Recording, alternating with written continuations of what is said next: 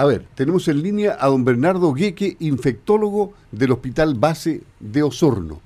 Así es, eh, Luis, ya estamos listos y dispuestos para nuestra entrevista de esta jornada con don Bernardo, infectólogo, como decía Luis, del Hospital Base San José de Osorno. ¿Cómo está, don Bernardo? Un gusto saludarlo y muy buenos días.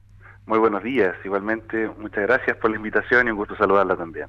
Un gusto saludarlo igualmente en esta jornada, ya que me imagino ustedes han tenido allí eh, bastantes reuniones, me imagino, eh, eh, temas de protocolo, analizar también lo que está sucediendo a nivel país. hay que estar preparados porque se dice que va a haber un pic ya durante estos próximos meses, a fines de abril y mayo, se pronostica que sea el pic de, de contagiados por el COVID-19. Coméntenos un poco respecto a lo que es el COVID-19. ¿Aún existen dudas de parte de la población respecto a este virus? Virus que por lo demás se dice que el coronavirus ha estado, sin embargo, este es un derivado del COVID-19, es un virus que ha mutado, se puede decir así. Explíquenos usted un poco.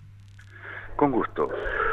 Em, claro, cuando hablamos de coronavirus, en realidad es similar a cuando hablamos de la influenza. Todos hace muchos años conocíamos la influenza que provoca gripe y el 2009 conocimos un tipo de influenza con este apellido de H1N1 que entró en circulación y generó igual estrago en los sistemas de salud, en realidad provocando muchas muertes alrededor del mundo. Similar son los coronavirus, y en, de hecho ahora hay mucho coronavirus dando vuelta, un coronavirus endémico que lo conocíamos en realidad en escenarios de resfríos leves. Este coronavirus, como dice usted, podríamos señalar una pequeña mutación, coronavirus que viene como los otros coronavirus también de animales, y que es muy agresivo y en particular se parece al coronavirus del SARS que se conoció en China el 2003. Este coronavirus nuevo, el SARS-2, que genera la enfermedad que le pusimos COVID-19, digamos, em, tiene las características que es lo suficientemente contagioso y tiene una latencia para generar enfermedad y sobre todo muerte que configuran como la tormenta perfecta para poder diseminarse por el mundo y es lo que ha pasado hasta ahora con la globalización. Y hemos visto cómo esto ha pasado desde el sudeste asiático y China a, Europa y ahora en América. Mm. Y eh, es raro poder tener muchas veces una ventana al futuro y eso es lo que nos ofrece lo que está pasando en Italia y en España.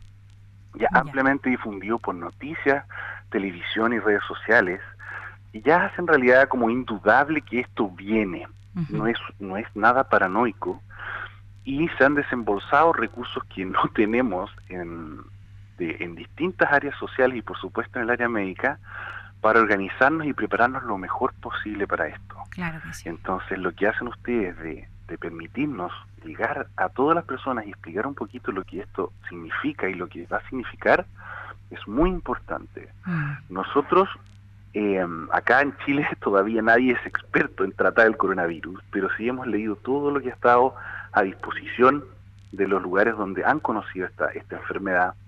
Y sabemos que después de contagiarse. Da una infección respiratoria que para nosotros no va a parecer una cosa extraña, digamos, no hay una mancha característica, nada, es en principio indistinguible de otras infecciones respiratorias que tenemos todos los inviernos. Mm. Pero alrededor de la segunda semana de evolución, de la fiebre de la infección respiratoria puede agravarse. Y ahí es donde tenemos que estar preparados. Italia tiene el triple, hasta cuatro veces más camas de hospitalización y de UCI disponibles que nosotros como Chile. Entonces se están haciendo grandes esfuerzos para equipar nuestras UCI, nuestros hospitales de más y mejores camas, pero aún así nos vamos a ver probablemente sobrepasados. Y la mejor medida que podemos hacer como comunidad es tratar de que los casos no nos vengan todos de una y eso solo se logra disminuyendo nuestra circulación. Entonces el gran llamado es a que todo lo que podemos aplazar, 8 o 10 semanas, todo lo que podemos hacer en todo nuestro ámbito social, eh, familiar, comunitario y también profesional, podemos aplazar para dos meses, programarlo desde ya. Perfecto, bueno, esa es una de las recomendaciones. Se ha hecho tendencia, doctor, el tema de quedarse en la casa, prevenir mejor en este caso. Hay, hay unas consultas que son recurrentes respecto a lo que es el contagio con este virus. ¿Cuántos días demoran en presentarse los síntomas y también cuáles son las medidas en caso de que, por ejemplo, nosotros tenemos que trabajar, este, salir a la calle, eh, más eficaces para prevenirlo en caso de que tengamos que salir de manera, eh, en este caso, que no podemos postergar? Súper buenas preguntas. Primero, si yo me contagio el día cero, el, entre el día 4 y 5 son los días que podría comenzar con síntomas. Y ha sido variado. En un comienzo pensábamos que era siempre fiebre, pero al principio puede ser dolor de garganta y tos, dolor de cabeza y a veces algunas otras molestias, dolores musculares. Eventualmente, más del 90% de los pacientes presentará fiebre, pero al principio no siempre es así. Pero como le digo, a más o menos promedio el cuarto o quinto día desde el contagio. Con respecto a la otra pregunta, todos vamos a tener que salir igual, hay que comprar algunas cosas, hay que hacer algo de trabajo. Entonces ahí el llamado es, al salir, es mantener nuestras distancias. Si nos mantenemos a más de un metro de otras personas y en verdad cambiar nuestra cultura del saludo amistoso que tenemos los chilenos y los latinos, de la mano, el beso y el abrazo, podemos mantener estas distancias. La recomendación del lavado de manos frecuente es muy importante. Las cosas que tocamos y acá ante todas otras personas que pueden estar con síntomas respiratorios y después nos llevamos las manos a la cara inadvertidamente, eso lo hacemos frecuentemente en el día, es un mecanismo frecuente de contagio de virus respiratorio. Mm. Entonces, en realidad, el tener alcohol gel o idealmente lavarnos las manos frecuentemente es una medida muy importante. Em, también evitar lugares hacinados. Si yo sé que a cierto horario o en cierta en cierto local hay habitualmente menos personas, es el lugar ideal probablemente para hacer lo que tengo que ir a hacer. Mm.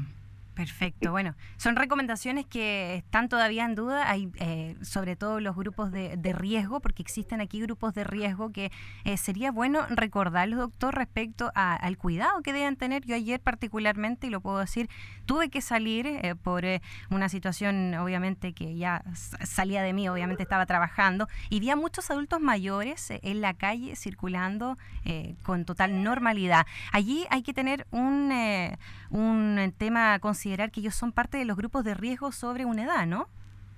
Exactamente. Sobre 70 años se ha visto la mayor, o sea, una, persona que sobre 70 años adquiere esta enfermedad tiene una mortalidad cercana al 20%, o sea, pensamos que uno de cinco, uno de cuatro abuelitos sobre 70 años que contrae esta enfermedad probablemente se fallezca.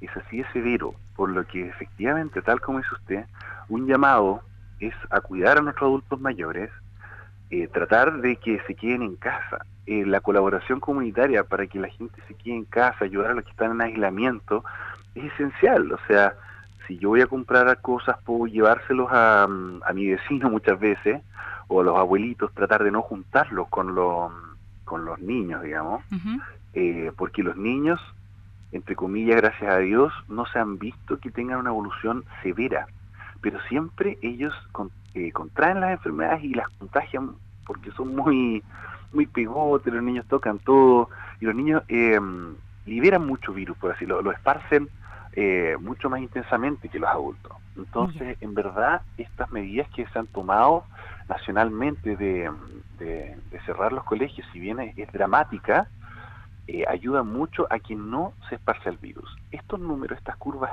epidemiológicas catastróficas que muestran que en un par de semanas suben a miles y miles de los, casos y a cientos las muertes, son reales, son eh, absolutamente comprobables y la única manera de aplanar estas curvitas, que haya menos casos y menos muertes, es que nos contagiemos más lentamente.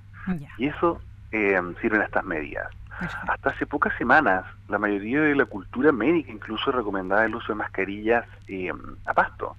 Y después se ha visto en realidad que el usar mascarilla todo el tiempo y usarla mal, digamos, más hace que uno se ande tocando la cara y puede incluso aumentar el riesgo de contagio. Ahora la recomendación que nosotros hacemos fuertemente, si usted tiene disponibles mascarillas o lo tenemos como comunidad, es la persona que esté efectivamente tosiendo, estornudando con síntomas respiratorios que se ponga la mascarilla. Y eso es lo que estamos haciendo o tratando de hacer en los centros de salud también. Pero la persona que no esté con síntomas no se protege significativamente con la mascarilla. Lo más importante es esto, mantenernos alejados, no tocarnos mucho las manos, limitar nuestros movimientos y sí hacer higiene de manos, ya sea con alcohol gel o con lavado de manos frecuente. Perfecto, doctor. Eh, tocó justamente un punto muy importante porque eh, nos han consultado ya en ocasiones anteriores y justamente ahora mientras usted conversaba llamó una persona respecto al stock que existe de mascarillas y gel en este caso, eh, desinfectante las farmacias o los supermercados que realmente se ha acabado en algunas eh, partes y ellos preguntan efectivamente qué se hace de alternativa, pero usted aclara que efectivamente los que deben usar mascarillas son quienes tienen tos o tienen algún presentan algún síntoma, por decirlo de alguna manera, ¿no? Así es, así es. Y eso nos sirve para, para o sea, nadie, ni un país estuvo preparado para tener un stock, un sobrestock de mascarillas y alcohol gel en realidad a disposición. Entonces eso ha pasado en muchos lugares. Y eh, una persona, por ejemplo, sí, por supuesto. Mm, perdón, una persona como nosotros que no hemos presentado síntomas, por decirlo, si andamos en la calle no es necesario que andemos con mascarilla. No, no, efectivamente no es. Eh, no es recomendado y, en realidad usted haga el ejercicio, porque estamos viendo personas con, mascarilla y ese es apeando así mirándolo un minuto y se va a dar cuenta que teniendo una cosa en la cara, uno naturalmente y en forma refleja se va a tocar la cara. O sea, la persona va a tomar una baranda y después se va a ajustar la cuestión de la cara. Mm. La mascarilla se la va a tocar, se la va a bajar, se la va a subir y en ese rato se llevó la mano a la cara y posiblemente se, mm, se sució su cara y se contagió. Entonces la mascarilla nosotros la usamos en escenarios eh, clínicos, pero con todo un, procedimiento. Tenemos que lavarnos las manos, poner la mascarilla, hacer todo lo que hay que hacer, nuevamente lavar las manos y sacar la mascarilla y volver a lavar las manos. Entonces, si uno no lo hace bien, al final puede hacerse, eh, al final contagiarse más. Y yo mismo, como le digo, hasta hace pocos meses recomendaba lo contrario, pero mm. con toda esta explosión ha sido cada vez más importante y más, eh, ha sido explosiva la, la, evidencia y las recomendaciones como han cambiado. Claro ha cambiado un poco la cultura médica, un poco con esto también. Me imagino, me imagino. Justamente eh, hay una otra consulta que nos realizan eh, sobre personas que tienen trato constante con público, atención de público, eh, personas que trabajan en la locomoción colectiva, por ejemplo, colectiveros, trabajan en las micros, que todo el día están teniendo contacto con otras personas. ¿Qué ¿Qué pueden hacer ahí ellos para, de alguna manera, si es que todavía siguen trabajando, qué precauciones o recomendaciones usted les entregaría a ellos para mantenerse un poco más cuidados en cuanto a, la limpieza, por ejemplo? Claro, y la distancia que tenemos que mantener entre uno y otro es, es fundamental.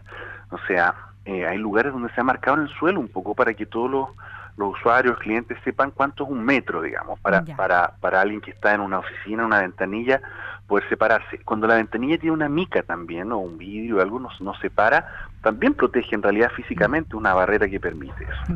Después de entregarnos cosas como dinero, eh, una tarjeta, un producto, en realidad nosotros tenemos que considerar nuestras manos contaminadas y lavarlas o eh, higienizarlas con alcohol gel, ¿cierto? Antes de comer, tocarnos la cara, y mm. frecuentemente, si lo vamos haciendo frecuentemente, es menos probable que nos contaminemos. Es un poco más complicado, podríamos decirlo, para quienes trabajan como chofer de colectivo micro. Allí no se puede mantener quizás un poco esa distancia del metro y también ellos están recibiendo constantemente dinero, por ejemplo. Ahí es un poco más complicado. Efectivamente es más complicado, pero hay gente súper creativa y que ha demostrado eso. O sea, a mí, yo no soy particularmente creativo, pero hay personas que pueden tener una cajita donde cae exactamente la plata que pueden que tienen que, entregar, pedir, o sea, tal vez redondear algunos valores, pedir que se pague un monto exacto para tocar menos. En algunos países, bueno, de mucho antes los colectivos también estaban separados más por seguridad que por eh, cosas de contagio, pero tenían, tenían algunos elementos de separación física para que no que puedan proteger al conductor para eso. Efectivamente, son ambientes cerrados que uno mm. puede estar más de 15 minutos en que tiene más riesgo de contagio. Eso no puedo negárselo, digamos. Claro. No quiero, no quiero nada en contra de, los, de los colectivos, por supuesto. ¿Guantes se pueden utilizar o al final no? como para recibir? Guantes, eh, claro que sirve, pero es similar al tema del lavado de mano. Ah, Después de recibir con el guante, el guante queda contaminado. Entonces tengo que sacarlo, botarlo, lavarme las manos y después poder comer o, tocarme yo mismo la cara. O sea, andar con una caja de guantes, de estos guantes desechables podría ser una, una idea, no sé. tampoco, tampoco la recomiendo. Claro, si es que yo no tengo alcohol gel, me sirve un poco la caja de guantes, pero también hay toda una técnica para poner, o sea, para sacarse los guantes cuando están contaminados para no ensuciar las propias manos. Mm. No es tan fácil. Lo mejor es tratar efectivamente de mantener las distancias. Yo, si trabajar en un colectivo, no es tan loco como me dice usted, ojalá poder tener efectivamente una caja mascarilla. Mm. Y si alguien se sube tosiendo, es la persona que tiene que estar tosiendo la que tiene que ponerse la mascarilla, efectivamente. Y esa persona ojalá que tenga el cuidado de entregar el monto exacto para pagar para que no haya que, darle vuelto y todo eso. Claro que sí. Bueno, son recomendaciones válidas que también surgen. Las personas, como le decía allí, doctores, tienen muchas eh, dudas todavía por lo mismo le agradecemos que eh, hayamos tenido este espacio para aclarar, eh, profundizar un poco en lo que es el tema de los síntomas, eh, de cómo cuidarnos también y del llamado sobre todo a quedarse lo posible en la casa, si es que uno no tiene que salir y exponerse innecesariamente, así entre todos nos cuidamos y que esta curva, como usted mencionaba, no aumente. Doctor, bueno, le agradecemos mucho el contacto, ya nos encontró la hora, seguiríamos hablando eternamente para seguir aclarando otras dudas, pero nos imaginamos que va a haber otra instancia para aquello. Muchas gracias. Sí, muchas gracias. Si usted junta más preguntas, absolutamente dispuesto a conversar con usted en cuanto usted disponga. Vamos a hacer otro bloque, ¿ah? podría ser eso interactivo allí con eh, preguntas de la gente para que usted las pueda ir respondiendo. Sería bueno, Encantado, encantado. Perfecto. Absolutamente a disposición. Muchas gracias, don Bernardo. Hasta pronto. Hasta pronto. Chao.